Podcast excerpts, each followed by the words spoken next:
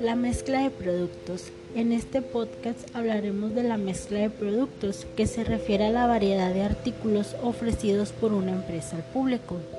Entre sus ventajas está la posibilidad de fidelizar a los clientes y garantizar una mayor cuota del mercado. Asegurar una estrategia efectiva a este respecto es esencial para la salud de cualquier emprendimiento.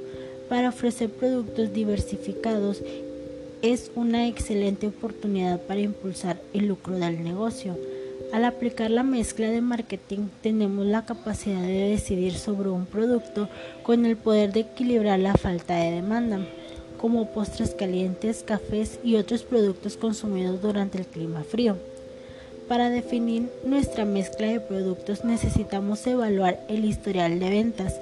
Cualquier empresa preocupada por el futuro de su negocio tiene registros detallados del historial de ventas.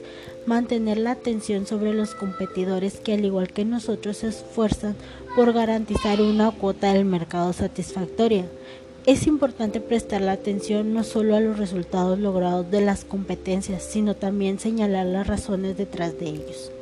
Si un producto se destaca en tu nicho, intenta determinar tu diferencial.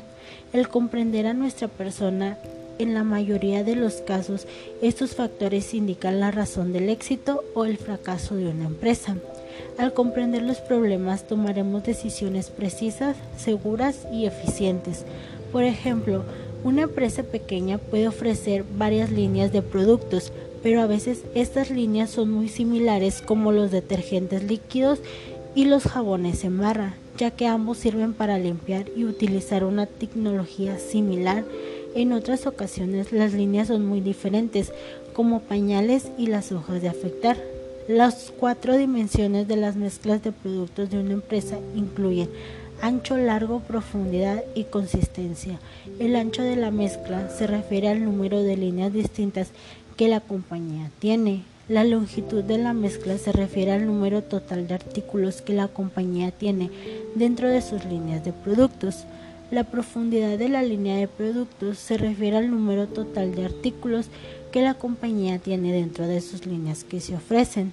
La consistencia se refiere a qué tan relacionadas están entre sí las diversas líneas de productos en cuanto a su uso final, necesidades de producto y canales de distribución o algún otro criterio.